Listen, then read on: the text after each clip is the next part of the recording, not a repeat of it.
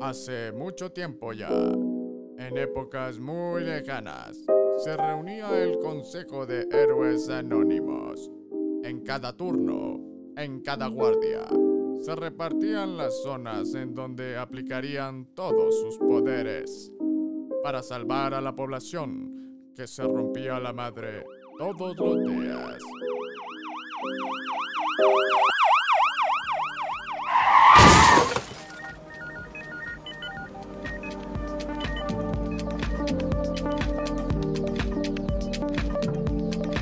Hola, buenas tardes, buenas noches, ¿cómo están? Hoy nos encontramos con, como dice acá mi cuate, de manteles súper largos que arrastran, ya que nos tenemos a dos instituciones, las mejores que hay en la Ciudad de México e internacional y más allá.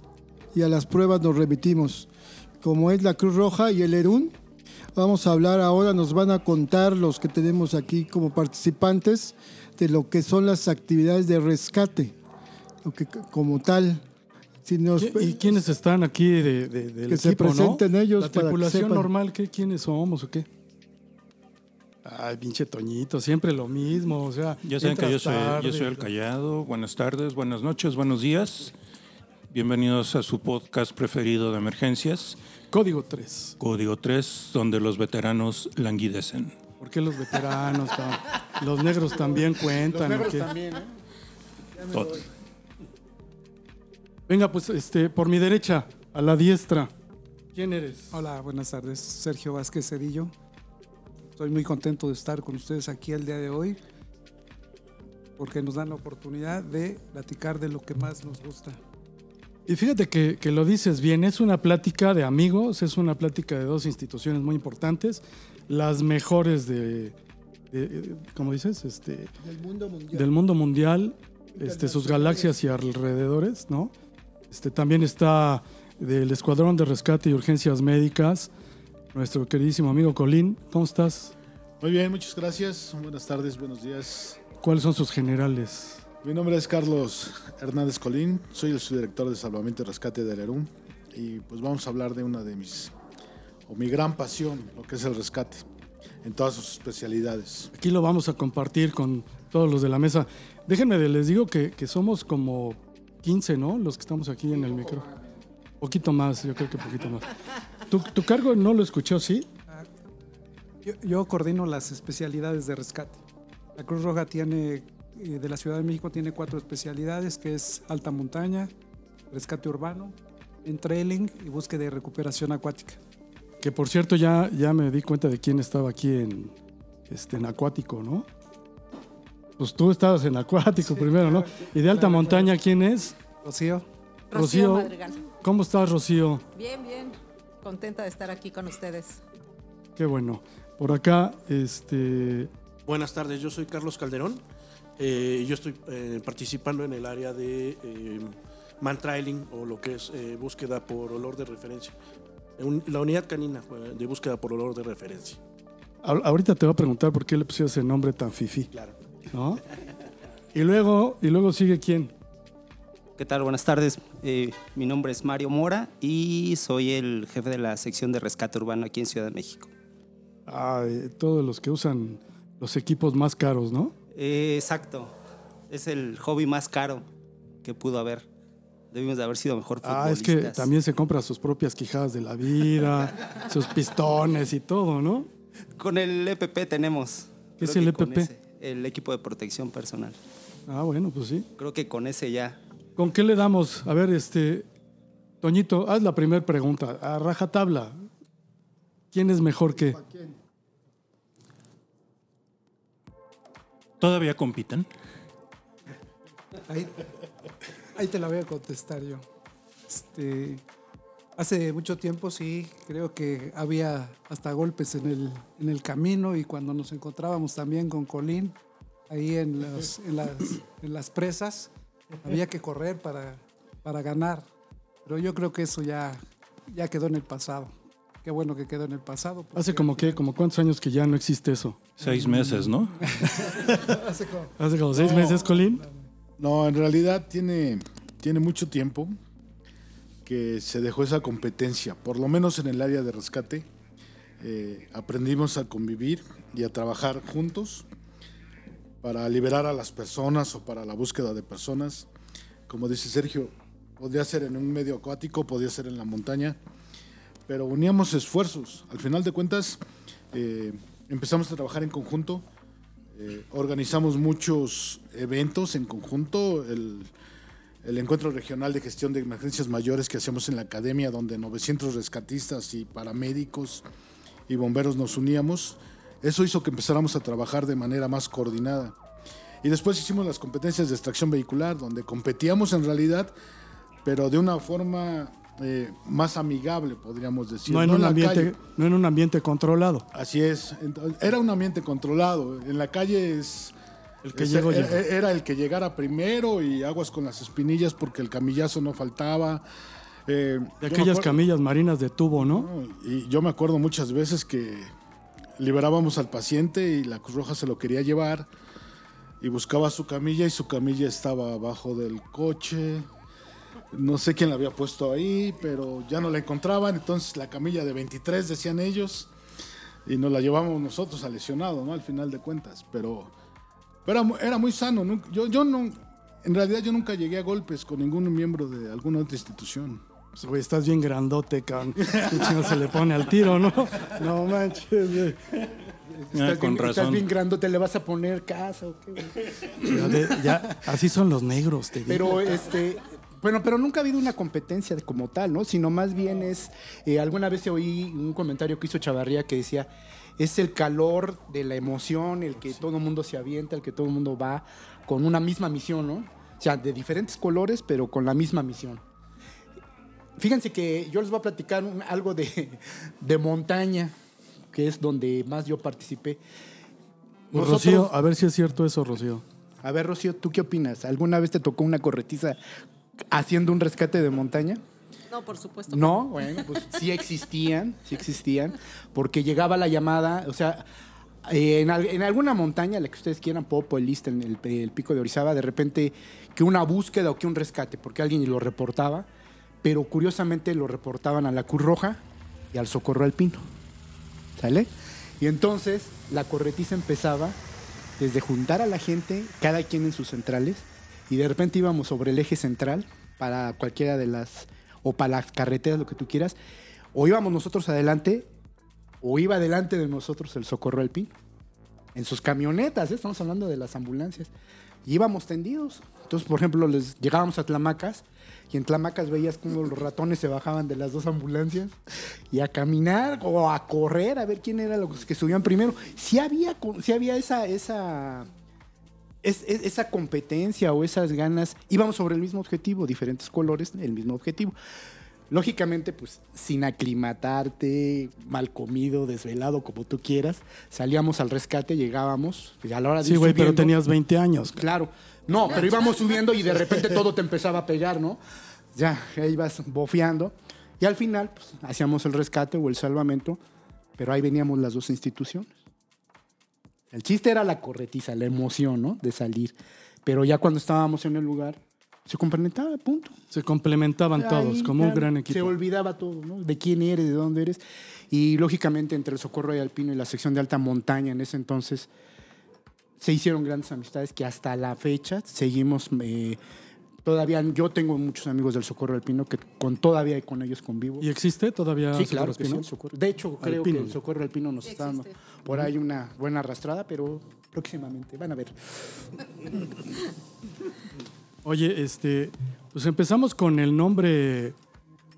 ¿Quién le puso ese nombre? ¿Main Trailing? ¿O qué es? Mira, men trailing, ese, ese término viene esencialmente de Europa. Ya somos fifís, ¿no? Principalmente viene de Europa. En realidad, ¿qué es? Pues es una unidad canina que hace rastro.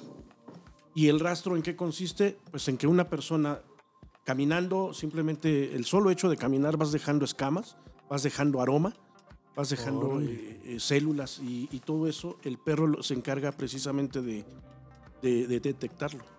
Le damos una muestra, una, una prenda que podamos conseguir. En, en- es, es difícil esa parte, es, es una parte estratégica obviamente, pero conseguimos la prenda, se la damos a oler al perro y el perro empieza a seguir la línea de, de ese rastro. ¿Y dónde es donde más este, usan ese tipo de, de recursos caninos? Mira, el tipo de terreno es importante. El, el- el principal terreno es obviamente la zona de bosques, la zona de la montaña, el Ajusco, el Lista, obviamente. Todas esas zonas son buenas eh, o son, son una- un buen lugar en donde se puede aplicar.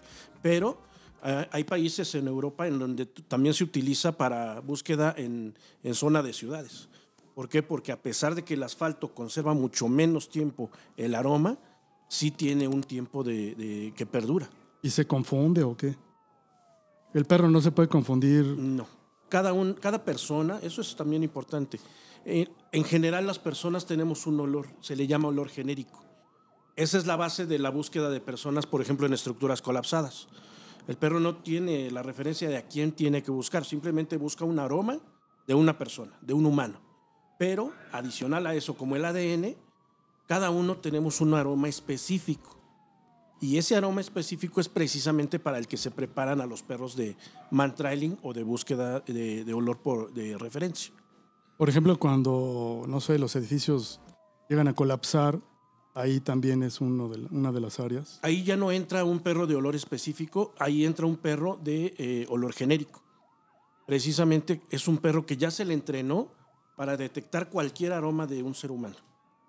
No, no le das una prenda, simplemente él tiene que entrar a zonas en donde encuentre o, o le llegue ese aroma, ahí va a marcar el perro. Son dos disciplinas o dos vertientes diferentes de la unidad, eh, del, del equipo canino. Ahora una pregunta específica.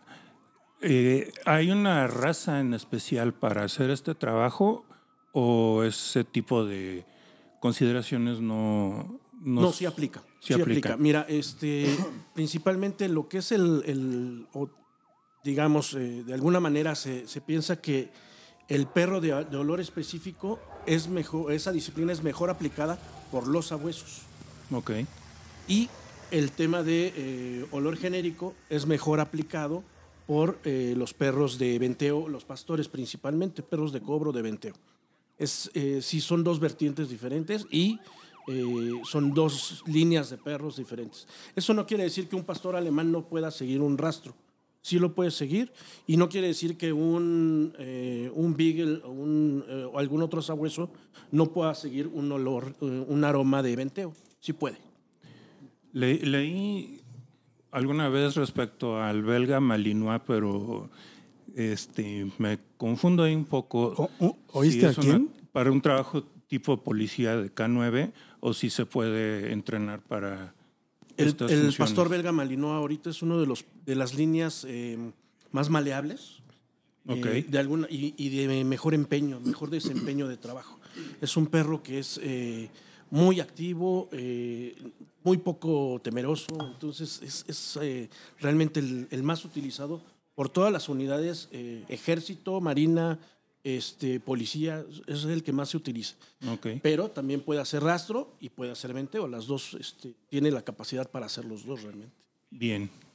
La, la pregunta era precisamente eso. ¿qué- ¿Cuál es- ¿Cómo podríamos definir un, per- un sabueso? ¿Qué raza sería más, más este, para que lo entendamos mejor? Mira, hay los grupos de perros, eh, en la línea de los sabuesos hay varios, puede ser el Beagle, el azul de Gascuña, que es una de, los, de las razas que más estamos utilizando nosotros, eh, el Bloodhound, este, hay muchos más sabuesos, obviamente. Pero esos serían los más, este, digamos, los más comerciales, lo vamos a poner de esa manera. ser, los más ser. comerciales, ¿sí? Los, los de mejor marca para que, Exacto. o raza, Raza. para que entendamos esto, ¿no? Oye, ¿y el valor de un perro de ese tipo, cuánto, cuánto es aproximado? Mira, depende mucho porque este, es un mercado, a fin de cuentas, ustedes saben que las líneas de, trabajo, las unidades caninas, van en eh, creciendo ahorita. No existe en México actualmente perros bien desarrollados de trabajo, apenas los estamos formando.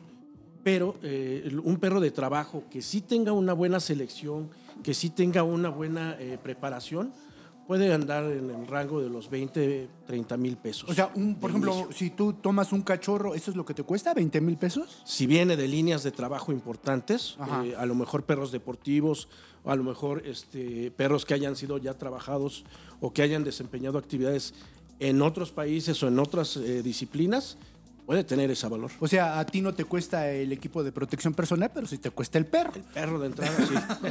¿Cuál- ¿Cuánto, Tragada del animal también. cuántos Sí, claro. años, cuántos años Sí, sí, tiene? claro. No, y el Yo quería- alimento, Y el pero. ¿quién come mejor? Yo creo que, el perro, ¿verdad? Sin duda, el ¿Cuántos años tiene Del que va a comer esta especialidad en la Cruz Roja? ¿Perdón? ¿Cuántos años tiene esta especialidad de la Cruz Roja? Mira, ahorita tenemos cuatro años con dos de pandemia en medio. Ah, ok. O sea, realmente tenemos poco ¿Y tiempo. aquí en el ERUN tienen No. ese servicio? Porque No, yo me acuerdo en la institución que trabajaba antes, en los noventas, fue eh, un grupo especial a que se familiarizaran con el helicóptero, el ruido, que eh, sí, era del ERUN, por ahí tengo hasta mi constancia. O sea, eh, es mi pregunta si todavía existía, pero ya, ya no. No, no en, en realidad de- deberían de haber sido perros de la Secretaría, pero el ERUN como tal nunca hemos manejado perros de, de Sí, lo búsqueda. manejaban los voluntarios. Ah, bueno. los Pero iban como Lerún y llevaban su ambulancia de Lerún. y Sí, el, el, el ERUN tiene un área tiempo, de, de ¿eh? rescate, eh, también del grupo voluntario. Y sí tenían dos, dos o tres perros, Manolo, Manolo era el que los manejaba. Pero creo que es importante ahorita recalcar que están tocando estos temas, que los perros de búsqueda son un área, un área nada más, una pequeña área de todo el complemento que es un grupo de búsqueda y rescate en estructuras colapsadas. Eh, un perro de búsqueda, eh, si bien es cierto, es una herramienta útil, también tenemos otras herramientas de búsqueda como búsqueda técnica, búsqueda física, búsqueda electrónica, y el perro complementa esas, esas diferentes áreas. La idea es, eh, y el objetivo de un grupo de, estructuras colapsadas, es rescatar la mayor cantidad de víctimas en el menor tiempo posible. Y esto nos facilita a los perros. Pero también es cierto que eh, se pusieron en auge los perros y los perros a, a la hora que llegan eh, quieren que paremos todas las labores de rescate para que entre un perro. En el edificio de Álvaro Obregón... Es que son caros, güey. O sea, No, sí, 30 mil pesos es caro, ¿no? Y como dice Sergio, la comida pues, tam- tam- también cuesta. ¿Qué comen Neucanova o Fíjate qué? que eh, pero bueno, no, son marcas más caras realmente las que estamos utilizando. No manches. Pero, pero mira, para Pero- que te des una idea, en Álvaro Obregón, 286, cuando fue el sismo del 17, nos llegaron 27 binomios caninos. Y a la hora que llegaban querían que paráramos las, las labores de rescate para que entrara el perro. Después de una semana querían que entrara con los perros, cuando ya es completamente ilógico. Eso es fundamental, ¿eh? Perdón, perdón, Colín. Sí quiero hacer mucho énfasis en eso. Per- perdón que te interrumpa. A mí me gustaría sí que enfatizaras en ese punto, porque llegan de una cantidad tremenda de perros y qué Así es, características así es, en así es. realidad debe tener, cuál es el perro adecuado, y Es cuál es el que está eso. entrenado Ligazo. para eso. Eso es bien, bien importante porque eh, dice, dice Colín, no nada más es el perro, es una estructura alrededor. Y sí, están naciendo muchos, muchos equipos civiles con tres, cuatro perros que se dicen operativos y que están listos para atender cualquier emergencia, sea rastro, sea en el monte, sea en, el- en- en la montaña, sea en una estructura colapsada. ¿Qué pasa? En realidad son grupos que, que no están listos para eso. No tienen perros certificados, no tienen un equipamiento.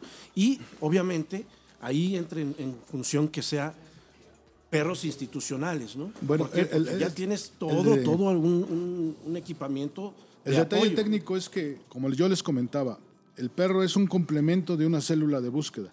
La célula de búsqueda pertenece al grupo de USAR. Y en México certificados nada más hay cuatro grupos. Cruz Roja, Jalisco. Bomberos eh, Guadalajara, Jalisco, PC Jalisco, nosotros, perdón, y Sedena. Eh, yo he llevado dos certificaciones nacionales, he sido el coordinador de las dos certificaciones nacionales. Mi grupo está certificado y sé muy bien porque trabajamos durante seis años en crear la, eh, los mecanismos de acreditación nacional para los grupos del USAR. Tu grupo ERUM. Mi grupo ERUM Exacto. está, eh, no, el grupo del ERUM Sí, claro, claro. eh, está certificado a nivel nacional, nos toca ya la recertificación. El año siguiente se va a recertificar Jalisco. Tengo entendido que Cruz Roja se quiere certificar no ya nada más a nivel nacional, sino a través de INSARAG, pero como grupo pesado. Como grupo pesado estamos hablando de que tiene que duplicar por lo menos su fuerza operativa y su equipamiento. Los, eh, los grupos USAR tienen binomios caninos específicos que pertenecen al grupo USAR. Sí. Debería de ser. Tiene que. Debería de ser. Por- porque lo que nos están comentando por acá es que estos perros de esta nueva especialidad, ¿el nombre me lo repites? Man trailing. No están incluidos dentro de la especialidad de usar, sino son por separado. Así es. Sí, usar puede utilizar perros y si es obligación tener, creo que dos binomios mínimo Así es. en un equipo liviano. Y toda la Este, infraestructura. No, no, el liviano no maneja binomios caninos. Entonces el, intermedio. el intermedio. Sí, eh, y, y tienen que llevar toda la logística, veterinarios, un consultorio para los perros, Así es. transporte para los perros. O sea, tienen que garantizar ellos la autonomía de los perros y de sus entrenadores y de su veterinario, también y su médico veterinario, para que puedan lograr la, la certificación. Así es. Cuando nosotros alcanzamos la certificación, no manejamos los perros, nos fuimos por la búsqueda técnica, la búsqueda física. Entonces contra- eh, compramos más equipo para... Ahí entran los drones, si no me equivoco, ¿no? Eh, eh, la búsqueda electrónica son drones, son sensores, son cámaras, son cámaras eh, térmicas, todo este tipo de tecnología y la búsqueda física que hacen los rescatistas eh, a través del llamado y escucha, o ya sea circular externo o en paralelo, donde pueden entrar. Depende cómo quede configurada la estructura colapsada, si podemos ingresar o no podemos ingresar. Todo, todo esto eh, es muy complejo, pero, pero sí eh, creo que es el momento de, de poderle decir a la gente que en caso de una estructura colapsada y llegan 50 binomios caninos, no todos van a entrar. Eh, Claro. No son útiles con dos que entremos. Eh, nosotros manejamos mucho, por ejemplo, y trabajamos mucho con Julio Velázquez de la UNAM. También nosotros. su- sus perros están este, entrenados. Cuando tenemos algún desastre, algún colapso, le llamo y si nos hace favor de prestarnos los perros, porque sí nos complementa nuestra búsqueda física, nuestra búsqueda electrónica y lo confirmamos con los perros. Entonces, en lugar de, de hacer excavaciones por toda la estructura, ubicamos. Ya y es más penetramos, específico. Claro, mucho Claro. más rápido. Mucho más rápido para poder extraer a la víctima. Muy bien. Entonces, aquí hay, aquí, aquí hay una cuestión. Dejar muy, muy, muy bien eh, definido que es una buena especialidad, es una nueva especialidad la que tú tienes y esa especialidad eh, no, no pretende invadir a los grupos USAR, que son otra especialidad. No, es un totalmente. complemento, Es un complemento que más bien yo creo que sería ya un complemento más hacia las áreas de montaña, que les que podría, que les podría servir. es- es una Senderismo, ¿no? Por ejemplo. Fíjate, Incluso también en urbano, ¿eh? En urbano nos ha tocado servicios en las salidas hacia Toluca, hacia este, hacia el sur, donde no sé, se me viene a la mente eh, un convoy de ciclistas que los No, atropellaron ¿qué, qué traes con los ciclistas? y faltaba, no, no, no, este, Los ciclistas negros, esos no los buscamos. no, Otros, otros. Y este. Creo que ese fue el detalle, esa vez. Y atropellaron al grupo y faltaba un ciclista, ¿no? Entonces, eh, pues fue la unidad de. Creo que también fueron esa vez. Así es. Y se estuvo haciendo la búsqueda, ¿no? En, en el barranco al lado de la, de la carretera. Y este. Total que como a las tres horas apareció el ciclista como ocho kilómetros adelante, porque se lo había llevado la camioneta que los atropelló. O sea, para su mala suerte cayó dentro de la bandeja de la camioneta que los Ay, atropelló. no manches. Y eh, justo en ese tipo de situaciones es donde, donde ya estaba activada este, el equipo de My Training, ¿no? Este, entonces, también en, en- en algunas situaciones en, en rescate urbano, en ciudad, donde no se activa el equipo USAR, este, pues son de mucha utilidad, ¿no? Nos- Nosotros hemos Perdón, querido perdón, utilizar perdón, eso- perdón, ese- Perdón, Julián. Aquí sí eh, yo quisiera enfatizar que la sección de mentrailing es una especialidad diferente. No pretendemos estar Así con es. esto en estructuras colapsadas.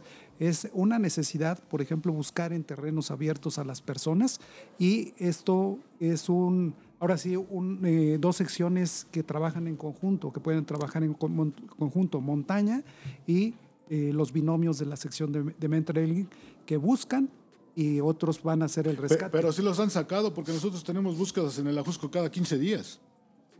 O sea, nosotros subimos al Ajusco cada 15 días a buscar personas extraviadas, viernes, sábado y domingo, Sí, la verdad es que en pero esa parte no los hemos visto allá arriba. nosotros este, definitivamente estamos abiertos a participar con cualquier institución que nos llame, ¿no? Sí, sí no sería tenemos la restricción de salir teléfono con montaña, lógicamente. Nosotros subimos, ah, el, viernes pasado subimos a los Dinamos y el sábado subimos al Ajusco, al Pico del Águila. O sea, Sí, con esa frecuencia de casi prácticamente todas las semanas. Todo el año ha sido así de por lo menos dos veces al mes subimos personas extraviadas. Ahora es mucho más fácil. Te mandan su localización por el GPS, ya subimos y los ubicamos. Claro. Antes Eso también era, influye, Era, era ¿eh? como El tema decía Cuauhtémoc, subir y buscar. Pero ahora ya con el GPS, eh, a través del C5 de la, de la Ciudad de México, se hace el enlace, nos mandan a nuestros teléfonos celulares la unidad de rescate que sube. eh, el detalle técnico es que nosotros no manejamos la, la- la sección de alta montaña ni la sección de... Todo el personal tiene que tener conocimiento de todo. Si tú estás en la unidad de rescate en el sur y hay perdidos en el Ajusco, tú vas a subir. O sea, no activamos la sección de acuático, la de, perdón, la de montaña. La unidad que está del sur es la que, es la- es la que sube, ¿no? Entonces, sí sería bueno porque máximo van cuatro en mi tripulación, imagínate. No, pues nosotros estamos puestísimos, ¿eh? definitivamente no. Normalmente salimos con, con Rocío y su equipo, pero si ustedes nos llaman, créeme que estamos listos para participar. Se- seguro te vamos a llamar. ¿eh? Aquí vamos El a cruzar de una vez números, mañana, ¿eh? Pasado mañana, seguramente. Ese es el objetivo Invítenos. también de nosotros, Sí, ¿no? claro. tener esa, esa práctica y esa participación, lógicamente.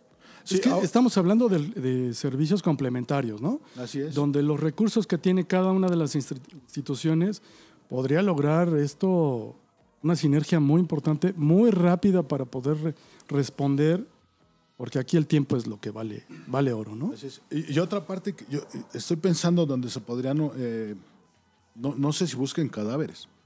No, hay, hay eh, perros específicos para, este, Nosotros nos para detección de cadáver, pero de- ahí es detección. Es una Sí. forma diferente de trabajar. Es que trabajamos muy de, muy de la mano con la Comisión de Nacional de Búsqueda de Personas Extraviadas Ya. y la Comisión del Estado de México y la de la Ciudad de México. Entonces, por ejemplo, el sábado y el domingo estuvimos en el lista toda la sola de dos aguas o do- dos bocas. De dos, dos aguas. Dos aguas. Dos aguas mejor, Y de ahí para no. arriba, para, para Nescualango, eh, y anduvimos buscando eh, personas extraviadas. Eh, lunes y martes estuvimos en el desierto de los leones, pero sí, en este caso pues, estamos buscando Sí, cuerpos. fíjate que participamos nosotros en un seminario con una persona muy importante en el tema, Mario Rosillo, es un argentino. El doctor tiene una experiencia en tema de eh, detección de cadáver muy, muy fuerte y la verdad es que está muy interesante el trabajo. Sí es un objetivo de alguna manera de nosotros el poder desarrollar un perro de ese tipo, que muchas veces la gente se asusta en el decir, oye, es que es Cruz Roja y no tienes que meterte con cadáveres, ¿no? Pero la parte de la... De la No, bueno, pero los de acuático nada más. Exactamente. Pues, porque eh, el eso es primer lo único paso, a lo que Claro. ¿no? El primer paso que tenemos de compromiso para, para eh, Sergio este, en el tema de acuático es poder tener un perro de, de cadáver. ¿no? Y en este momento, por ejemplo, eh, esta sección que es nueva, estamos hablando de que tenemos cuatro años con esa sección en la institución Cruz Roja. ¿Cuántos elementos tienes ahorita? Mira, activos, porque ya sabes que las secciones siempre son los, los, los muchos y los, Sí, que, y los que participamos, pero activos tenemos ocho personas, no, 13 personas Y- con ocho perros. Ah, y, bien. este, y digo, lo normal o el día a día de, de las prácticas, pues sí somos cinco o seis personas las que trabajamos. ¿no? Ok. Pero es entonces- un numerote, ¿no? O sea, imagínate, ocho, ocho animales que no te los. O sea, podrías eh, dividir en varias células, ¿no? O sea, si fuera la situación. ir, ir a varios lugares. Sí. Pero la frecuencia creo que es la que no ayuda, afortunadamente, ¿no? Sí, afortunadamente. Y oye, pues es muy novedoso esto que nos estás diciendo porque, pues en la época en la que nosotros hacíamos rastreos, pues lo que hacíamos eras blanco. era- bueno, porque yo soy negro y rastreaba, ¿no? Pero aquí la cuestión es la siguiente, y es lo que quiero hacer mucho hincapié, la importancia que tiene un binomio canino ya en este tipo de situaciones. Y voy a poner el ejemplo muy claro de montaña, ¿no? Por ejemplo, los rescates que se, hacia- se hacen de montaña es en base a usos y costumbres de los montañistas. O sea, hay una ruta específica por la cual tenemos que seguir. Generalmente sé por dónde va subiendo, por dónde va a bajar, el tipo de tonterías que van a hacer. Y nosotros ya más o menos sabemos por dónde es la ruta. Pero si se sale de la ruta, es donde viene una importancia básica lo que estoy diciendo y lo que está complementando Colín, ¿no? Por ejemplo, se sale de la ruta o, lo que nos comentaba Mario, ¿no? Que el- la persona ya está en otro lugar y el perro está rastreando en otro lugar, cuando antes no teníamos los perros y los rastreos eran prácticamente de ir metro por metro buscando dónde podía estar Sí, eh, la- la, la- yo la creo que lo ¿no? más valioso en esa parte del perro es que el perro puede abarcar una distancia muy grande en muy corto tiempo. ¿no? Y, dándole de comer, ¿no? ¿Cuántas horas o cuánto, cuánto tiempo trabaja un perro? Mira, es variable, pero normalmente debería de un perro trabajar un lapso, un periodo de 20 a 25 minutos en condiciones climáticas adecuadas, porque también el golpe de calor al perro le pega muy rápido. Entonces sí podrías trabajar un perro 20 minutos con una distancia prudente. Obvio, interviene también la otra parte, ¿no? Si ya tienes la, referencia del último punto de avistamiento de la persona, desde ahí vas a hacer la búsqueda. Sí, ahí estamos hablando de una cuestión más técnica, ¿no? Pero es novedoso que tengamos ahí ya un apoyo canino que nos puede ayudar. El olfato del animal pues, va a ser superior al de un negro, precisamente, ¿verdad? No, los negros también están bien entrenados para encontrar cualquier rastro. cabrón. Entonces, eh, se me hace muy novedoso. Y aquí, bueno, aquí surge el apoyo, ¿no? Qué, qué bueno Claro, que ¿no? este, estamos puestísimos. hay esta comunicación para que podamos tener un apoyo de ambas instituciones. Porque esto es lo padre, ¿no? O sea, no únicamente ha sido el apoyo. Hemos crecido en el rescate desde lo micro a lo macro, yo le llamo siempre de esa forma, ¿no? Y el tener ahorita el apoyo más allá de lo que nosotros pensábamos que pudiera ser un sueño o que lo veíamos en una película, se está eh, haciendo una realidad para tenerlo y contar con el apoyo de ambas instituciones. Eso es bastante bueno siempre para... para- Eh, es para- lo para que poder- decíamos al principio, ya con estas dos instituciones en la Ciudad de México, estamos adelante, ¿no? O sea, vamos avanzando, se va evolucionando lo, todo lo que es el sistema de, de rescate en todo lo que es la Ciudad de México y más allá. Así es. Y aquí este Carlos tiene un compromiso con nosotros en la sección de búsqueda y recuperación acuática, es de preparar y entrenar unos perros precisamente para probarlos en el agua. Ya hemos tenido un par de experiencias. Eh, desgraciadamente no pudimos recuperar el, el cuerpo porque estaba muy pegado a la cortina donde marcaban, donde marcaban. Así es que no pudimos realmente comprobar que, que son efectivos, pero se va a, a trabajar esta nueva sección. Pero ya los esfuerzos ya están encaminando Ya están a... encaminados, es la idea. Hay un plan con ese, con ese, esa Pues, finalidad. pues qué bueno, ¿eh? qué bueno que, que, como dice Poncho, estén evolucionando todas estas estrategias y todos estos recursos. Pero déjame pre- preguntarle ahora a Mario. Mario, recuérdanos, eh, tu especialidad es de rescate urbano. Sí, bueno, la especialidad de rescate urbano realmente son varias especialidades. Más bien es la sección de rescate urbano y tiene varias especialidades. Eh, la más común o la más habitual aquí en la ciudad es extracción vehicular, que pues, todos sabemos es cuando las personas quedan atrapadas o...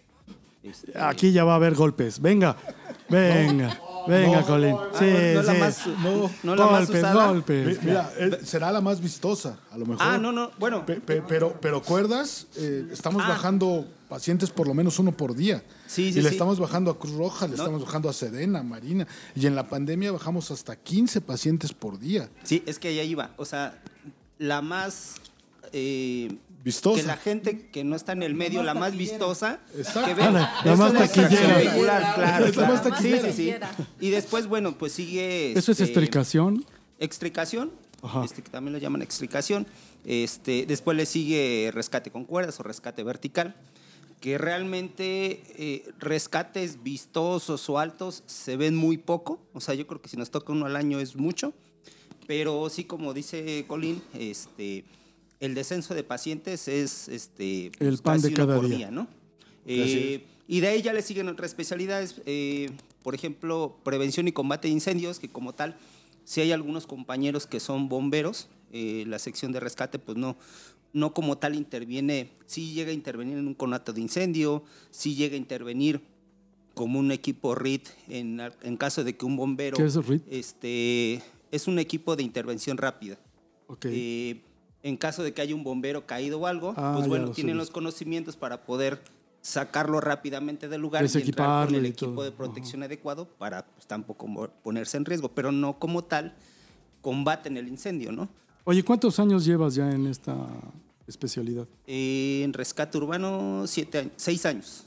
Seis años. Seis años. Sí, el rescate por cuerdas es, es una disciplina que requiere de mucha técnica, demasiada técnica eh, en ocasiones, porque cada vez los equipos son más modernos, cada vez los equipos son más sofisticados, y eso nos lleva a que el personal, el personal que, que- hace un rescate vertical debe tener un alto conocimiento de equipo, de técnica, que va más allá de únicamente de conocer si abre, cierra o corta una determinada presión, porque vamos a tener aquí el manejo de cuerdas, el manejo de resistencias y una serie de cosas que tenemos ahí.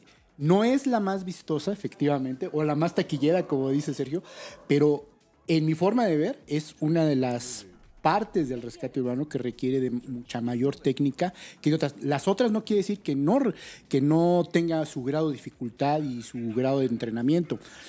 Sí es más vistoso y es más taquillero siempre ver en la calle una extracción vehicular, porque inclusive cualquier programa que ustedes ven en Estados Unidos, regularmente es la extracción vehicular lo que se ve a todo dar, ¿no?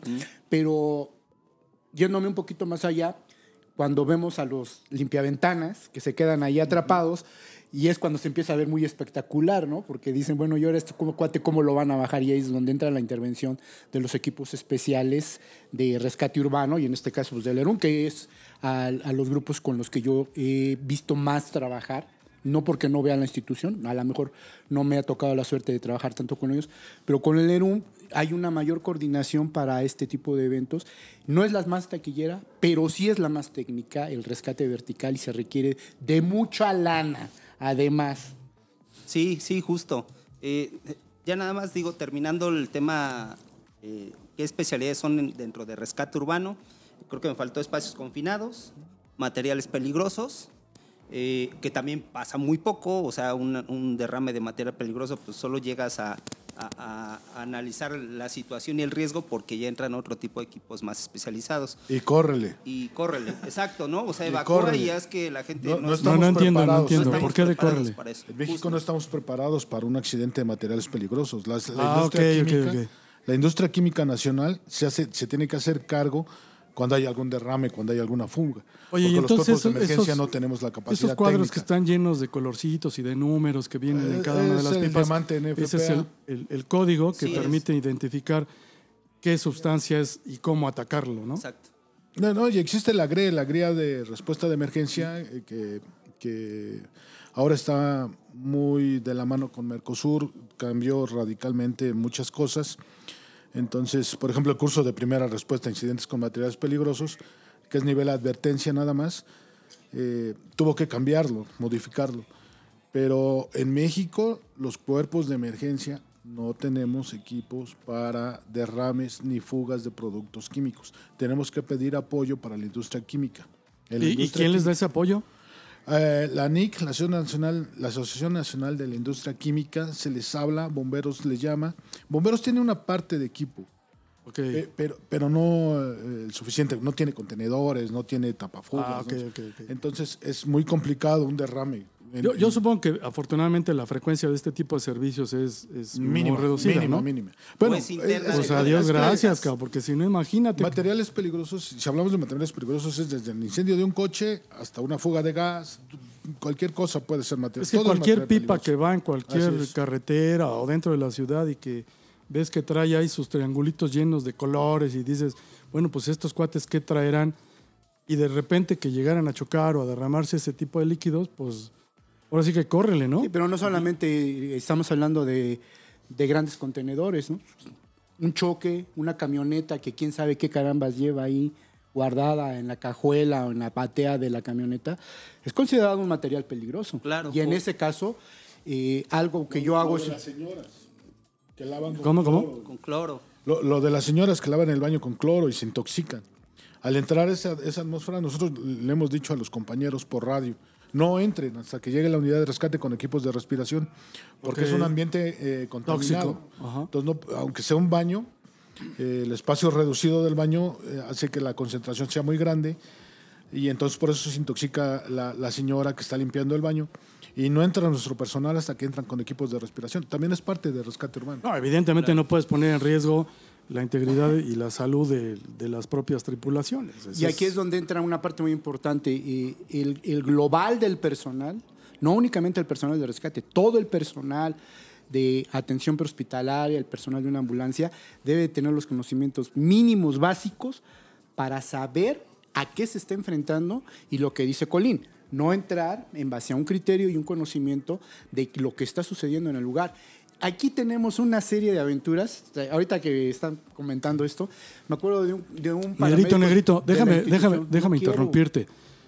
Pues es que te tengo que interrumpir, así son. Los negros están hechos para interrumpirse, güey. O sea, lo que pasa es que ahorita apenas en la entrada de la plática estamos viendo qué es lo que hace cada una de las especialidades, pero sí quisiera que, como dice Temo, comentaran alguna de esas anécdotas o de esos servicios que se complicaron o que fueron muy buenos o que de plano hubo ahí cuestiones medio Claro, fuertes. y eso ¿no? es lo que te precisamente iba a comentar. En, en un servicio eh, resulta que reportan que hay una persona que está atrapada dentro de la jaula de los leones en el zoológico. Para, En serio, que está ahí atrapada. Este, eh, la No ambulancia que iba a no voy a decir los nombres de los paramédicos, pero son muy conocidos. A ver, sí, Aquí- quémalos, aquí- quémalos. no, no, no. Llegas, se me- ah, aquí voy, yo estoy cerquita, me meto, se mete el, el cuate este. Pasaron 5, 10, 15 minutos y no salió. Y entonces los mismos que habían reportado que había trabajadores ahí atrapados dijeron, oigan, sí llegó el de la ambulancia, pero tampoco salió. No manches, güey. Sí, y, y sí, no, ya es verídico, ¿eh? Y resulta Es que bueno, llegaron ya los bomberos, y entonces ya los bomberos hicieron eh, el salvamento de las personas, hicieron dos salvamentos, un rescate, uno de los trabajadores murió ahí intoxicado. Y precisamente por la, no, no considero yo que sea la falta de conocimiento de lo que Oye, estaba pasando en el lugar. Ya me Pero, perdí, ya me perdí. embargo, ¿Por qué, por qué este, estaba intoxicado y por qué murió si eran los leones? No, estaba en la jaula de los leones que le estaban dando mantenimiento, Ah, la estaban ya. pintando. O ya no había leones, No, no se lo comieron los leones. No, no, no. no manches. Ya me estoy emocionando. diciendo que no había leones. No, no, no. Y el león, no, no, no, estaban dándole mantenimiento allá a la jaula de los leones y, y ahí los trabajadores y luego llegó el paramédico y se intoxicó con ellos, ahí en la puerta. No, ya hasta iba yo a decir. Entonces es, es muy ¿Qué hubieran importante que este, no únicamente las especialidades como tal tengan el conocimiento, sino que también se difunda hacia el resto del demás personal que va a asistir, el personal que va en una ambulancia, el leer correctamente una guía de materiales peligrosos, el tener un, hijo, sentido común, ¿no, verdad? Como que les falla, pero sí tener el buen conocimiento de que se están enfrentando a algo y es ahí donde las especialidades también tienen que aportar hacia el resto de la gente. Perdón, Cuauhtémoc, ahí me gustaría hacer mucho énfasis en, en Sergio, porque si hay alguien que, que le ha aprendido ese, ese tema, es, es a él. ¿Con los La leones? seguridad. Ah, La ok, ok. seguridad. Para él el tema de la seguridad siempre ha sido estratégico, siempre es fundamental en el, en el trabajo de cualquiera de las especialidades. Sí, claro. Diario nos, nos insiste, diario nos este, me- menciona todo lo que se hace es primero con seguridad. Eso es valiosísimo para mí de, de Sergio. Que son, son poquitos los que tienes y para que se te vayan a acabar en un siniestro, dices, no. Sí, no, sí, son muy poquitos. No, mira, la verdad es que ah, yo tengo, cumplí 50 años en la Cruz Roja este año, el 8 de abril, y a lo largo O sea que yo ni este- había nacido, cabrón. Todavía ni había nacido. Carrillo era un mapache chiquitito cuando llegó ahí a la... Toda- eh, es que al rato van a escuchar al buen mapache, pero cuando, bueno. cuando, cuando llegó a la Cruz Roja. A lo largo de todo este tiempo yo he visto una cantidad tremenda de accidentes en los que ha estado involucrado gente que iba con la mejor intención de ayudar y que luego resulta que se convierte, que se convierte en una víctima. Entonces he perdido amigos y yo soy obsesivo de la, de la seguridad. Qué bueno, De hecho, en, bueno. en el área de en el área acuática, el área acuática es un material peligroso porque una persona se ahoga en 40 en 40 segundos, un niño se puede ahogar en 20 segundos. Entonces la seguridad ¿Neta? es- ¿Neta? 40 sí, segundos? Sí, sí, 40 segundos. Eh, es, es vital pensar en, la parte en la parte de la seguridad en el área acuática, en la- el área de montaña, de urbano. El, el objetivo no es que recuperen, por ejemplo, a la víctima si ya perdió la vida, porque ya la perdió. Sí, persona exacto, ya la perdió. El objetivo es que todos regresen a casa, que los mismos que salieron regresen en las mismas condiciones en las que se fueron. Esa es la idea.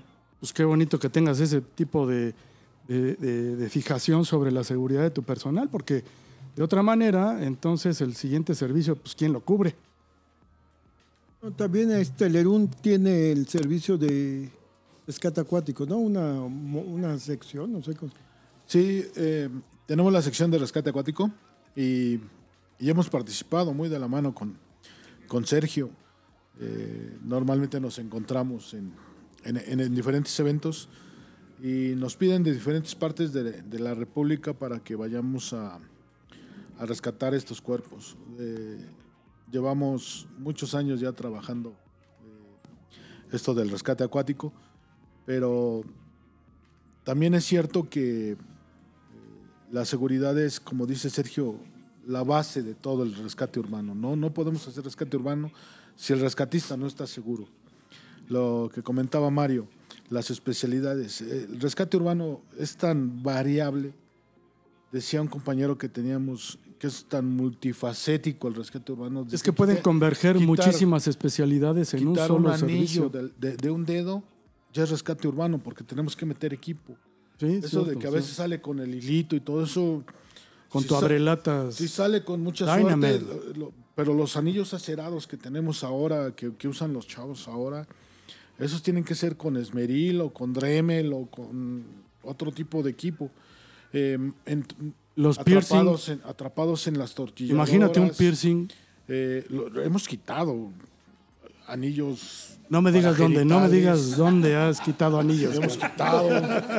Eh, Gracias por esa imagen en mi mente. En las, en las imprentas, por ejemplo, los atrapados sin imprenta, nos hemos tardado horas. Sí, a Horas, tres, cuatro horas desarmando la máquina y cortando y, y rompiendo rodillos. To- todo eso es rescate urbano. No es Imagínate al patrón viendo cómo destrozan su máquina. Imagínate güey. una No máquina de millones de pesos Exacto, y, sí, donde está un brazo atrapado en tres o cuatro rodillos adelante y tenemos que desarmarlo. y- a veces llega el técnico, después de dos horas llega el técnico y nos dice, así van bien, pero síganle cortando porque esto no va a salir de otra manera. Entonces, Fíjate nomás. No manches. eh, todo eso es, desde el niño que se, que se queda atrapado entre dos rejas, todo eso es rescate urbano. Todo, todo Sí, la, sí, sí, sí. la complejidad que es la Ciudad de México, por ejemplo, donde tenemos una, señor- todo, ¿no? una señora que, se, que, que mete el pie en la coladera, ya se vuelve un rescate urbano, porque tenemos que ver la manera, ingeniársela a los compañeros de cómo Para lo no vamos dañar la, la, rejilla, ¿no? Entonces, to- todo eso es rescate urbano. Es, es am- amplio como no tienes una idea. Fíjate que de repente yo escuché a un negro que decía, yo tengo una idea. Para mí que el, el rescate urbano debiera ser implementado primordialmente o de primera instancia por los bomberos. ¿O no, mi negro? Sí, no, es, es una inquietud que surge conmigo desde hace muchos años. Te digo, no es nueva, negros. no es nueva. Inclusive eh, en, al- en alguna ocasión me, me invitaban a participar en la sección de rescate urbano como elemento de la sección y yo siempre dije que no porque yo considero que la formación de un paramédico va más allá, va más allá de, De cinco de- razones. no, no, no, no, no, no, no, no. Pero sí, este, y lo, lo digo bien ampliamente y, y mucha gente me ha escuchado decir, si una sección no debe existir como tal, podría ser en algunos lugares la sección de rescate urbano. Porque esa la podría llevar bomberos. Porque esa la podría llevar bomberos o la podría llevar otra institución que, está, que se debería de haber especializado mejor que las instituciones que tenemos aquí ahorita. Pero no eso es quizá más bien por una fijación que tenemos de, de- de algo en Estados Unidos. Podría ser, sí, podría ser. podría Pero ser, yo sí. creo No, que, que está bien, güey. difiero un poquito de ti, difiero de ti, Cuauhtémoc, porque estamos hablando que cuando menos en la Ciudad de México, la cantidad de gente que hay hace que lo- los servicios eh, a veces los servicios de emergencia a veces hacen falta, o sea, es, es, eh, es más la cantidad de personas y la cantidad de accidentes y la cantidad de, voy a decir una mala cierto. palabra, clientes, que el que provee los, el servicio Exactamente. de emergencia. Por Entonces, eso es hice la aclaración en algunos lugares. ¿no? O sea, es muy importante porque habrá lugares donde la especialidad es eh, elemental que esté en, en el lugar, ¿no? Pero si nosotros hacemos una descarga hacia donde debería de ser, debería de ser, porque podríamos pensar si nuestro plus es ver Chicago Fire, donde llegan los bomberos y ellos son los que hacen todos los rescates, Oye, de esta- podríamos pensar que así debería de ser. Que no es, ¿por qué? Porque está sobrepasada, como tú estás diciendo. La Está cantidad de servicio está sobrepasada y se requiere de más personal. Pero no nada más se requiere del personal, también se requiere del equipo. Porque Claro. esa es otra de las cuestiones. ¿Cuánto Tenemos cuesta mucho una- personal, una quijada de la vida? equipo. Un, millón. Lucas, ahí te va, más, un millón trescientos mil pesos más o menos, un Lucas. Sí. Pues sí, sí. Bueno, este, un equipo de extracción te puede costar tan barato como tú quieras y tan caro como lo necesites. O sea, lo más elemental te anda costando 400 mil pesos. Pero un buen equipo completo de extracción vehicular como el que deberíamos de tener está por arriba de los 5 millones Ah, claro. de pesos. claro. ¿Y cuántas unidades de esas debieran de existir? O sea, ¿cuántas tripulaciones con ese equipamiento? Porque yo vi una bodega en una institución allá de, de, de Lerún. No manches, llegó Colín y nos abre sus bodegas. No manches, estaba atascado de maletas y, todas este, identificadas con números como para saber qué equipo salía. Y dije, puta, ¿cuánto dinero de haber aquí, cabrón? Sí es- ¿Cuánto dinero sí es- tienes ahí en tu...?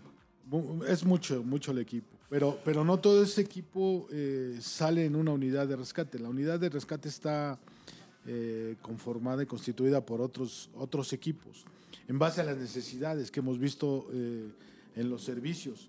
O sea, no tiene caso que traigas un rompedor de 5 toneladas cuando no lo vas a ocupar eh, eventualmente, ¿no? Entonces no está este, definido así como una unidad para estos de los que quedan atrapados en los vehículos. Sí, o sea, sí sale con su equipo de extracción. Exacto. Hay equipo, pero hay ese equipo es- básico, es hay que- equipo exacto, el básico equipo que debe básico que trae las la unidad. unidades Mira, en tenemos todo momento. básicamente equipo de atención prehospitalaria. Ese es de cajón. Pues sí. Tenemos que tener equipo de atención prehospitalaria porque el personal debe saber eh, atención prehospitalaria. Equipo de extracción vehicular, equipo de cuerdas, de rescate vertical. Traemos algo, un- algún generador eléctrico eh, y herramienta para poder romper, penetrar, cortar. eh, colchones neumáticos, por ejemplo, que son muy, muy ligeros, eh, equipos de respiración autónoma y el EPP que mencionaba Mario. ¿no? Básicamente eso es lo que traemos y en caso neces- nece- necesario es cuando se habilita la siguiente unidad que ya trae equipo pesado o especializado. Porque ya la avanzada ya te da más, más datos. Es que, es que eh, miren, la, ¿cómo, cómo, cómo- cómo trabaja, ¿cómo trabaja el León, por ejemplo? Les comentaba hace rato que si sale una búsqueda en el Ajusco y la unidad está en el sur, esa unidad va a ir. Pero si esa misma unidad tiene un ahogado en Xochimilco, también esa unidad va a ir al ahogado en Xochimilco. Entonces, no es una unidad especializada en rescate acuático. La misma unidad que tenemos de rescate urbano es la que atiende todas las emergencias del lado sur, lo que salga. Ok, ok. Entonces queremos, queremos que nuestras unidades estén equipadas eh, con los, las herramientas necesarias para poder solventar de primera instancia Ese servicio y otro que su- surgiera. Claro, cualquier otro. Y ya se ocupa más es cuando se habilita una segunda unidad y es la que ya va con el equipo especializado. Por ejemplo, en Xochimilco, eh, después de que se confirma la desaparición de alguien, pues ya se habilita la de rescate acuático, donde salen con todos los tanques, eh, neoprenos, chalecos, regular, todo lo, todo lo que lleva, ¿no? Un rescate. Pero básicamente queremos que todas las unidades, y creo que Cruz Roja también las tiene conformadas de esa manera. Sí, igual, igual. eh, ahí hay una pequeña variante eh, respecto a la operación de ERUM y Cruz. Roja. En la sección de rescate urbano, este, todos somos voluntarios. Todos somos voluntarios. Entonces, eh, pues bueno, pues nos probemos de nuestro. O sea, la institución nos da la unidad, todo el equipo que vale millón y medio, este, eh, cuerdas, este, canastillas, todo el equipo que, que pues uno Que por probablemente no se vas a podría utilizar. comprar, ¿verdad? Ajá, sí. Este, y la mayoría de los compañeros llegan con su propio equipo y van invirtiendo en su equipo con cuerdas, en que ya salió un nuevo aparato para rescate y este, pues bueno, voy a comprar yo uno y entonces de repente cuando juntamos el equipo de todos, pues tenemos un equipo muy completo de El para trabajo rescate, con el rescate es el hobby más caro. Sí, sí, sí. No lo dudo ni tantito. ¿eh? Entonces, así es como operamos, pero básicamente lo que comentó Colín, que va en la unidad, es con eso salen, tenemos en Cruz Roja tres unidades y las tres unidades tienen ese mismo equipo. Entonces, la unidad que saquemos ya trae eso, más lo que subamos de nuestro propio equipo. De repente, por ejemplo, no tenemos un Dremel de la institución, pero como tres compañeros ya tienen sus, sus Dremel, ¿no? O Ajá. sus, este, sus sierras pequeñas, o, o dice uno, pues yo tengo mis taladros, este, pues me lo llevo a la guardia, ¿no? Entonces, complementamos el equipo para, para poder este, pues, atender mejor el Responder de una servicio, mejor ¿no? manera, Exacto. claro. Y regresando un poquito a lo que comentaba Colín, hoy día ha avanzado o se ha especializado tanto el rescate. Este, ustedes sabrán, hace, hace años era como tomamos un curso de año y medio y ya somos especialistas en, en este, en, en rescate urbano, ¿no? Hoy día, para ser especialista en una sola especialidad, o sea, para ser un bombero certificado o especialista en rescate con cuerdas, te echas, si te echas todo el año, lo hiciste en tiempo express, ¿no? Para que seas verdaderamente alguna persona profesional en eso. Entonces, hoy día es más complicado el que, el que, el que seas un especialista en todas las especialidades, ¿no? Entonces, como comentaba Cuauhtémoc, hoy día lo, lo mínimo que se busca es que todos tengan el conocimiento eh, mínimo básico, primero para no ponerse en riesgo. Sí, ¿no? definitivo. Segundo, para ayudar Si a no, que te las que vas a ver con hacer, Sergio. Poder, exacto. poder, y sí nos ha pasado.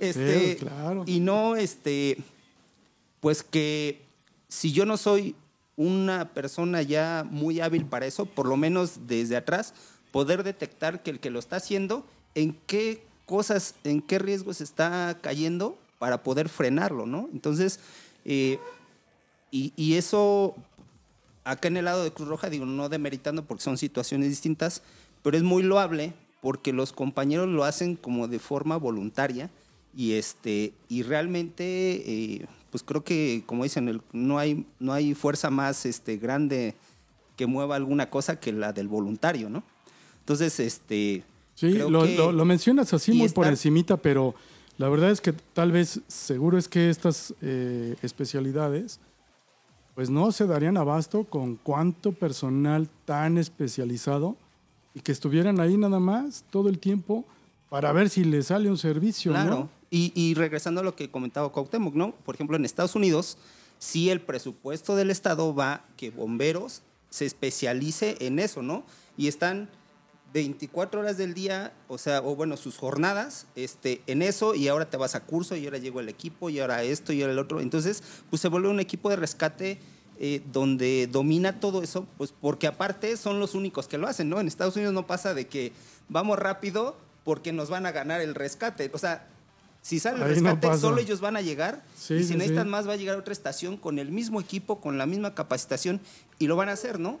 Entonces, son situaciones eh, pues un poco distintas, ¿no? Que creo que faltará mucho para que pueda pasar aquí en México. Sí, a lo que yo Toñito, es no, que permíteme, porque Toñito iba a copiamos, decirnos pero algo. Hay que también copiar lo bueno, ¿no? Sí, efectivamente, lo que tú estás diciendo, sí, ahí entra el sindicato, entra el presupuesto, entra todo, ¿no? Eh, y entonces, aquí lo que debemos nosotros tener muy en cuenta, sí, efectivamente, son dos divisiones. El ERUM, que puede tener su personal remunerado con equipo que es proporcionado por la ciudad, el gobierno de la ciudad, ¿no? El que sea. Y en, e- y en este caso la Cruz Roja, como siempre lo hemos hecho, acabamos poniendo siempre de, de nuestra lana para poner el equipo. Pero porque ya apoyo, tienes, ¿eh? sí Porque ya lo el tienes, apoyo ¿eh? de la institución, pero el, el mayor, la mayor parte del equipo va en base al voluntariado que acaba poniéndolo con el que tú decías, un mayor equipo, eh, una pieza nueva, un equipo nuevo, o el mira ya se lo esto y yo lo tengo y lo van poniendo, ¿no? O sea, Mira, sí hay una gran diferencia, pero es loable las dos cosas Mi- que se están el, haciendo. eh, aquí el equipo personal, el equipo personal, nada más de, de la sección de urbano en el área de cuerdas, está fácil 40 mil pesos. Y los muchachos empiezan comprando una cosita, comprando otra Claro. cosita, comprando un mosquetón, en las prácticas se van prestando. Mario tiene una cantidad tremenda de Y permíteme equipos. decirte que 40 mil pesos se, quedó, se cortito. ¿eh? Poquito, exactamente. Una cosa así muy, muy, muy, Sí, bas- sí, sí. muy básica. Estamos hablando, por ejemplo, de un maestro que cuesta 11, 12 mil pesos, una cosa así. ¿En dónde lo compraste? ¿Qué es un maestro? Sergio, Sergio, ¿qué es un maestro? ¿En serio?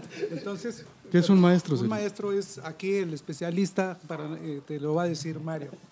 Sí, Maestro es un, es un equipo que salió hace yo creo que como tres años de la marca Petzel. Ya hay otras marcas, eh, pero es una polea grande con un sistema de bloqueo que, en un, en un, que lo montas en un sistema de ventaja mecánica que te, obviamente te, te aumenta la, la este, pues es polivalente, es muy polivalente, o sea, te reduce mucho la- el esfuerzo que La haces. carga. Exacto. Entonces, digo, al final lo hacíamos con poleas más pequeñas, al final eh, empezaron a sacar blog, ha ido evolucionando mucho, ¿no? Y creo que cada seis meses ya es como los teléfonos, cada Es de seis moda, meses es ya de no moda. tenemos lo nuevo, ¿no? Ok. Entonces, eh, hoy día esos aparatos pues facilitan mucho, ¿no? El, el- el poder eh, realizar un, un sistema de ventaja mecánica. Entonces, eso es, ese es un- prácticamente un maestro. Y así hay muchos aparatos hoy que, este, que nos facilitan mucho El las cosas, pero que no son todo, nada baratos. ¿no? Se va a dormir, Toño. Dejen Bueno. hablar a Toño. Gracias por cederme el micrófono. No, están en su casa. Este, qué bueno que están todos externando sus opiniones y puntos de vista. Mm, Voy a, voy a dar un punto de vista sobre que si los bomberos en Estados Unidos son los que siempre se encargan de la cuestión del, del rescate. El principio es, está basado en la inmensa cantidad de estaciones de bomberos que hay en una ciudad. Le- les voy a dar un ejemplo. Eh, la, donde está la estación de bomberos 127 en Carson, condado de Los Ángeles, California, y que la 127 no es otra más que la épica estación 51 del programa de emergencia de los años 70. De los 80, ¿no? No, 70. No la primera manches, vez que güey. salió al aire el primer episodio Con de Roy de emergencia. Soto. Sí.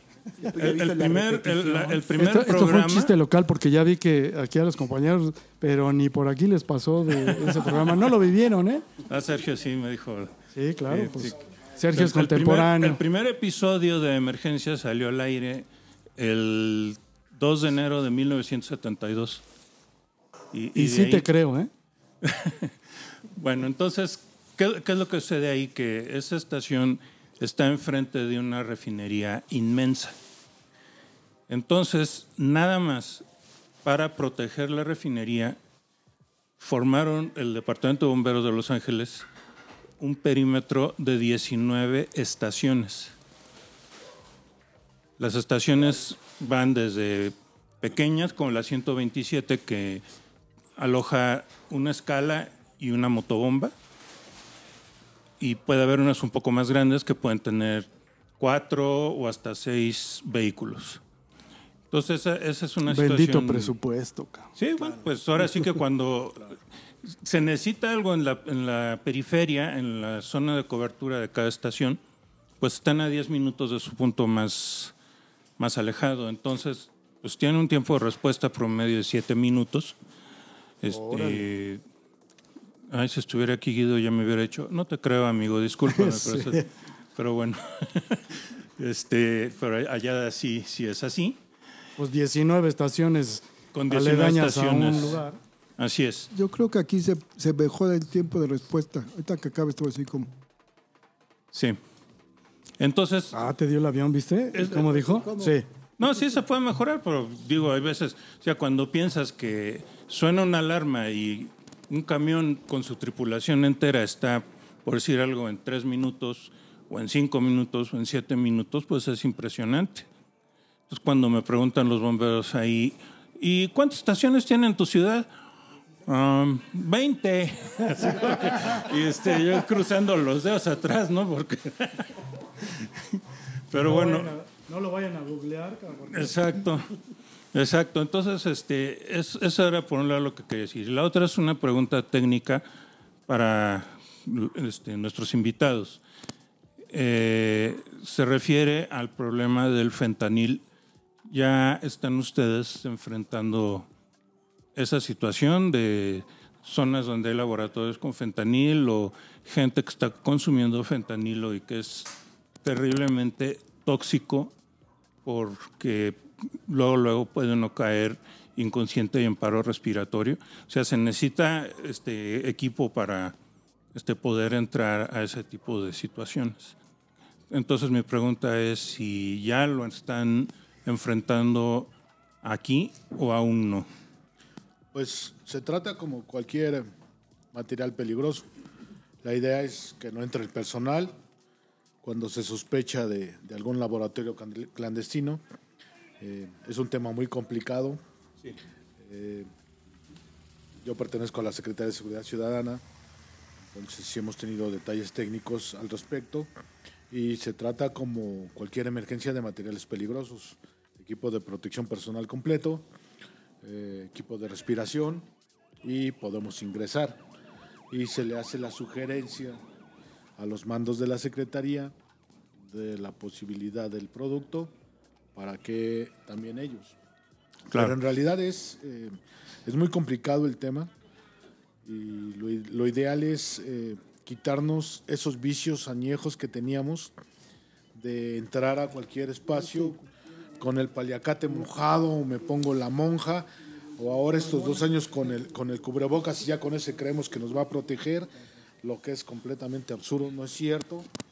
Eh, en el incendio de, por ejemplo, de, de la torre de- del metro, sabíamos que era un transformador el que se estaba quemando. Y un transformador se enfría con un aceite. Lo que estaba prendiendo era el aceite y el humo que estaba expeliendo era Sumamente tóxico. sumamente tóxico. Los dichosos Entonces- ascareles, creo que se llaman. Entonces, con el director. ¿Qué es un de- ascarel? El aceite que, que dice Carlos. ¿Así se llama? Sí, Yo iba a preguntar qué era la monja. la- Eh, es una balaclava. eh, la, ¿Y qué es una balaclava? La- la capucha que usan los bomberos para cubrirse el rostro. Yo sabía, yo sabía que aquí se sabe pero- ese pero tema. no, la- eh, no es una protección respiratoria, pues, aunque Pues no. muchos la usan para eso. Pero no. Ahí, ahí tuvimos la, la primera vez que se usó en la Ciudad de México una compresora para llenar los equipos de respiración autónoma de todo el personal que estaba trabajando dentro del incendio. La pusimos exactamente enfrente, la estábamos controlando nosotros, nosotros llenábamos los tanques, bomberos iba, reabastecía sus tanques e ingresaba. Fue la primera vez que se usó en la Ciudad de México. Bendita Ciudad tiene- de México, cabrón, que tenemos todo el equipo, cabrón. Implementado Guadalajara desde hace años. Ah, no Hace años, estoy- hace años se quema un, un incendio. Bueno, pero es que no puede ser. No Y- puede y- ser y- que, y que en de Monterrey- México no estemos Monterrey, ¿no? así. No, que yo sepa no. No más, cabrón. Sí, no más. de hecho en Tijuana eh, llega el equipo de rescate urbano y llegan bomberos y bomberos no interviene. Se prepara con sus líneas este, cargadas, este, como lo marca el protocolo, ¿no? Pero porque, por ej- menos en Tijuana y en Rosarito, es como en Estados Unidos. A quien le lo manden a la emergencia, nadie más va a llegar, ¿no? Es el único equipo, ¿no? Entonces, eh, parece muy, muy futurista, como dice Colín, este, ¿por qué en Guadalajara sí y aquí no? Pero creo que las prácticas que se han hecho, este tipo de reuniones, eh, lo- los cursos en los que hemos estado ya involucrados, Sedena, Cruz Roja, ERUM, este, CRUM, todas las instituciones, bomberos, eh, creo que, que poco a poco vamos avanzando hacia, hacia a llegar a ese, a ese nivel, ¿no? Donde sin un tema de egos, así de, oye, pero pues tú eres bueno para la extracción, ¿no? Dime en qué te ayudo, pero tú mete la mano, ¿no? O tú traes el equipo, ¿qué crees? Que yo traigo gente, pero no traigo el equipo, ¿no? Entremos juntos, ¿no? Lo que pasó en la Estela de Luz, ¿no? Este, entonces Ah, hoy día la- creo que se, que ha se avanzado subieron, ¿no? mucho en eso. Sí, creo que ha sido un avance abismal, ¿no? Eh, porque me tocó a, me llegó a tocar eh, que que mis mandos de cuando yo empezaba mis pininos en urbano, ¿no? Era de, ah, están bomberos trabajando, pues déjalos. Llegaron primero, ¿no? Y los veía empujando, pues déjalos, ¿no? Entonces creo que hoy, hoy eso ya no pasa, ¿no? Hay Hoy que no invitar a pasa. bomberos, ¿no ve? A ver, el negro dijo algo. No, ya están, ya están invitados los bomberos. Próximamente vamos a tener también un capítulo con ellos. Y ellos últimamente nos han dado varios cursos, ¿eh? Claro que sí. Justo, y eso es justo ha, ha- ha, este, ayudado a que ya en la calle ya es como mucha camaradería, ¿no? Sí, es, es- por eso yo hago mucho hincapié en ese, en ese tipo de cosas en la cual el, el personal, tanto de, de rescate de cualquiera de las especialidades, se debe acercar al resto de, de todos los demás grupos, del resto de su demás gente. No puede ser nada más un pequeño petit comité, la gente que haga ese rescate. Todos deben de saber rescate. Habrá quien lo pueda ejecutar, habrá quien lo pueda detectar y habrá quien en un momento dado pueda determinar, no lo puedo hacer. ¿Sí? Oye, pues No hablando de hacer, especialidades, Claro, sí. hablando de especialidades, yo creo que una bien importante, esta de alta montaña, Rocío nos va a compartir ahorita. Yo, yo tengo una pregunta, ¿cómo cuántos servicios habrá de rescate de alta montaña? Creo que cada fin de semana salen bastantes. Eh, sobre todo después de la pandemia se dio como este auge por la gente que quiere. Por el aire libre, ¿no? Exacto, el aire libre. El aire libre no contamina, o por lo menos eso creen. Entonces la gente se empezó a meter a las montañas sin ningún tipo de preparación y, o contratando pseudoguías y los abandonan. nomás qué problema, ¿eh? Es una problemática increíble que tenemos ahorita. Y, y, por ejemplo, ¿cuántos servicios, eh, eh, en cuántos servicios has intervenido tú directamente? ¿Cuántos años llevas ya en, en rescate urbano eh, de en alta montaña? rescate de alta montaña llevo 10 años. No manches, como 10 años. Bueno, es que he estado en, otros, en otras áreas, pero en rescate de alta montaña 10 años. ¿Y ahorita tú estás dirigiendo esa, esa sección o Así esa es. especialidad? Así es. ¿Cuánta gente tienes ahí? Eh, en la lista 38, activos 15 personas, que son las que constantemente están interviniendo. Que se van rolando los servicios cuando salen, ¿no? Exacto. Y, y los de fin de semana son clásicas. Los fines de semana son clásicos. ¿Y, y dónde es donde más este, servicios hay? Eh, donde más está el lista. En el Iztaccíhuatl. Así es. Oye, Negrito, pregúntale, tú eres el especialista de esta área. No, ya, ya, eh, bueno, son también... eh, No, pero es- pregúntale a ella. Es una especialidad, la especialidad de alta montaña como tal, que no solamente el rescate urbano y nuestros amigos del binomio camino, también la montaña es cara. Carísima. También, claro que sí. aquel que- ¿Cuánto aquel- cuesta, ¿Cuánto cuesta tu equipo? Mi equipo, yo creo que he de traer en mi equipo alrededor de 150 mil pesos si no lo tengo completo. Y quisiera No traer una chamarra más ligera, pero entre más ligera, más cara. Más ligera, pero más calientita. Pero más cara. sí, claro. ¿Cuánto cuesta una chamarra? Así? Una muy buena chamarra alrededor de 12 mil pesos. Claro que sí. ¿Cuánto? 12 mil pesos. Órale. Pero no nada más estamos hablando. Más cara. Pero no, no nada más estamos hablando del equipo de, de protección, ¿no? Estamos hablando, por ejemplo, de la chamarra. ¿Cuánto cuesta una mochila? ¿Cuánto cuestan Claro. unos tenis, El unas sleeping, botas, las los bastones? Ahora, ahora, ahora sí usan bastones. Antes traíamos un bordón, ¿no? Pero Ya no Un bordón es un pinche palo. sí, pinche palo, ¿no? Ya no hay palos. Ya abusé. Sí, efectivamente, sí, sí, Rocío, es, es- es importante esa, esta parte del especial que tú nos estás comentando.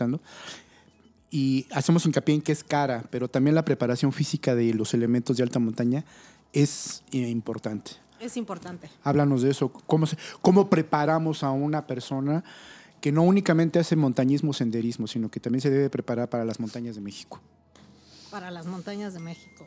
Entre semana es bien importante la alimentación, la hidratación y sobre todo el ejercicio que llevemos entre semana. Eh, caminar constantemente. Hay algunos compañeros que corren, otros que hacen bicicleta, pero mantenernos activos toda la semana. O sea, no nada más es llegar y ya vine y vámonos. Tiene No. que, y además el entrenamiento que debe tener la montaña como tal, ¿no? Porque y así como la especialidad que tiene Urbano, y los montañistas también tienen que tener una especial en senderismo, tienen que tener una especialidad de media montaña, sobrevivencia en diferentes alturas, debe de tener también una preparación de alimentación en montaña, también debe de saber caminar en la montaña, no es lo mismo caminar No, Aquí en Chapultepec, diferente. ¿verdad? Totalmente diferente. Totalmente Sí. diferente. Ca- este, si por acá los de Urbano me decían, no, pues es que la quijada pesa 22 kilos, pues sí, pero la, la mochila de- que vamos a traer en montaña, pues puede costar, no puede costar, puede pesar exactamente lo mismo, Entre pero la 10 vas a traer 15 pegada, la vas a traer pegada durante 6, 8 horas. Eh, y, eso te estás quedando corta. Exactamente, ¿no? Entonces, sí, también es una especialidad la cual requiere de un entrenamiento físico y algo muy importante, la montaña requiere un entrenamiento mental muy fuerte. La montaña es muy mental. Puedes tener todo, ser la persona más fuerte físicamente, pero si la mente no está donde debe de estar, te va a quebrar. Exacto. Definitivamente. Híjole, la verdad es que se me hace que vamos a terminar este episodio y vamos a dar paso a uno más, pero ya hablando de, de- de- de casos específicos, de anécdotas donde se enfrentaron cada una de estas especialidades y qué, qué fue lo que sucedió, ¿no? ¿Cómo ven? Perfecto. ¿Sí? ¿Sí? ¿Sí les late o qué onda? Sí, eh, me gustaría agregar algo. Eh, mencionamos aquí mucho que en todas las especialidades el equipo es caro.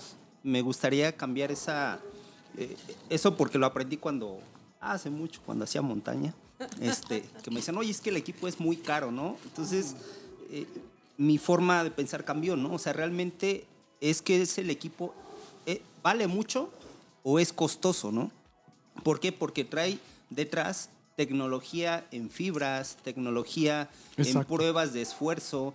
eh, entonces trae mucha tecnología el equipo. Mucha ciencia. Exacto, que nos facilita mucho, nos aligera el peso, no- nos ayuda a hacer menos este, esfuerzo, pero pues obviamente toda esa investigación en innovación de- del equipo que es muy bueno, este, muy ligero, pues tiene un costo, ¿no? Entonces, No, y ayuda- no es equipo caro, caro es que compres un vaso que sabes que vale 30 pesos y te lo vendan en 80 o una cerveza que Ah, sabes que vale ok. Ah, no, 30 espérame, espérame, y en el estadio no te la venden en 150, Eso ¿no?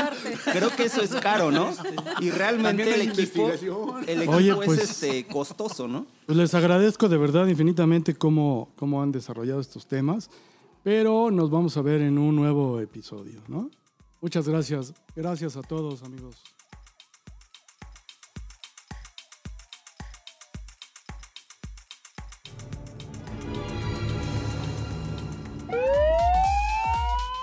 Este instante se va a la base la tripulación de Código 3. Puedes seguirnos en Facebook y escucharnos en Apple Podcasts y Spotify. No olvides dejar tus comentarios en nuestras redes. Código 3.